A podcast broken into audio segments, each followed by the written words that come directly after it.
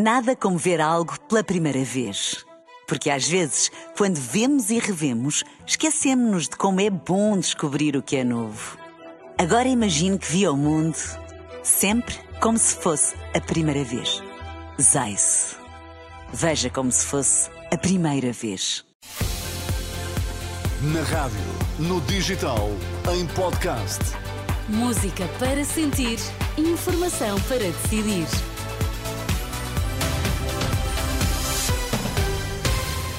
À hora certa, atualizamos toda a informação aqui na Renascença. Vamos lá saber o que é que está a marcar a atualidade. Edição das quatro para ouvir agora.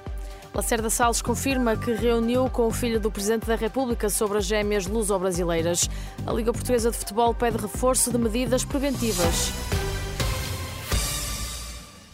António Lacerda Salles revela ter reunido com o filho do Presidente da República. O antigo secretário de Estado da Saúde admite ter ouvido Nuno Rebelo de Sousa sobre o caso das gêmeas luso-brasileiras, posteriormente tratadas no Hospital de Santa Maria, em Lisboa.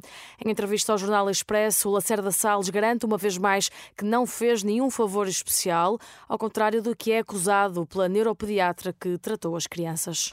Tomei conhecimento deste caso no dia 7 de 11 de 2019, em reunião com o Dr. Nuno Rebelo de Souza, a seu pedido, num pedido de audiência, é importante dizer-lhe que me apresentou o caso até com muita generosidade e com muito sentido humanista. Eh, de tal forma que me sensibilizou a forma como ele me apresentou o caso e perguntou-me qual seria a possibilidade da minha intervenção, a amplitude da minha intervenção neste caso.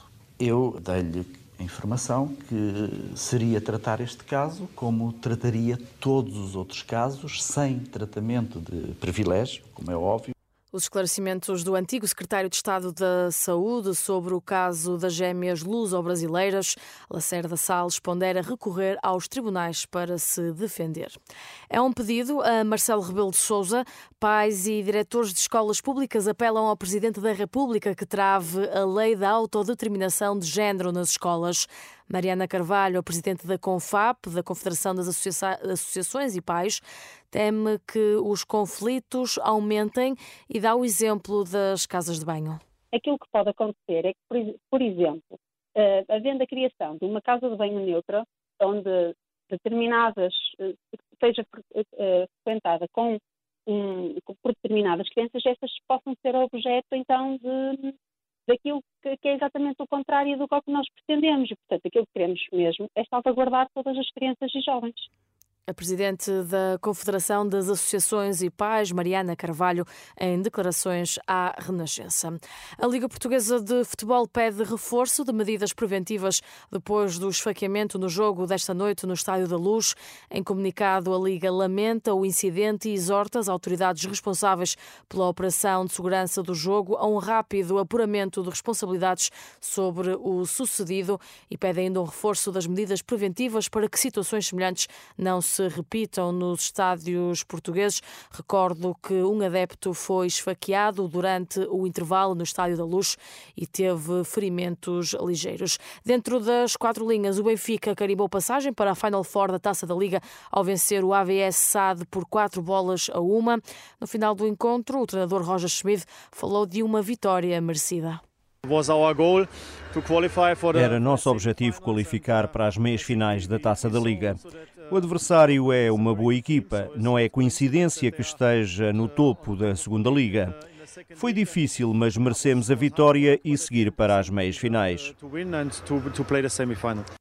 Do lado do AVS SAD, o treinador adjunto Marco Leite sublinha que a equipa mostrou personalidade. Gostamos muito da personalidade aqui hoje e o Benfica mostrou que tem muito respeito por nós ao meter a equipa praticamente titular, à exceção do, do, do, do central.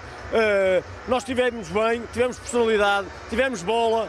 Um, é óbvio que cometemos dois erros e esses dois erros que ditam os dois golos do Benfica na primeira parte, na minha opinião, ditam muito o jogo.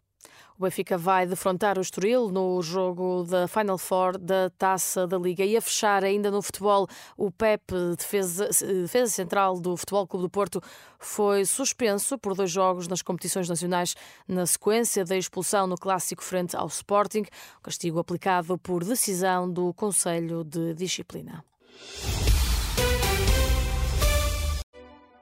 Nada como ver algo pela primeira vez.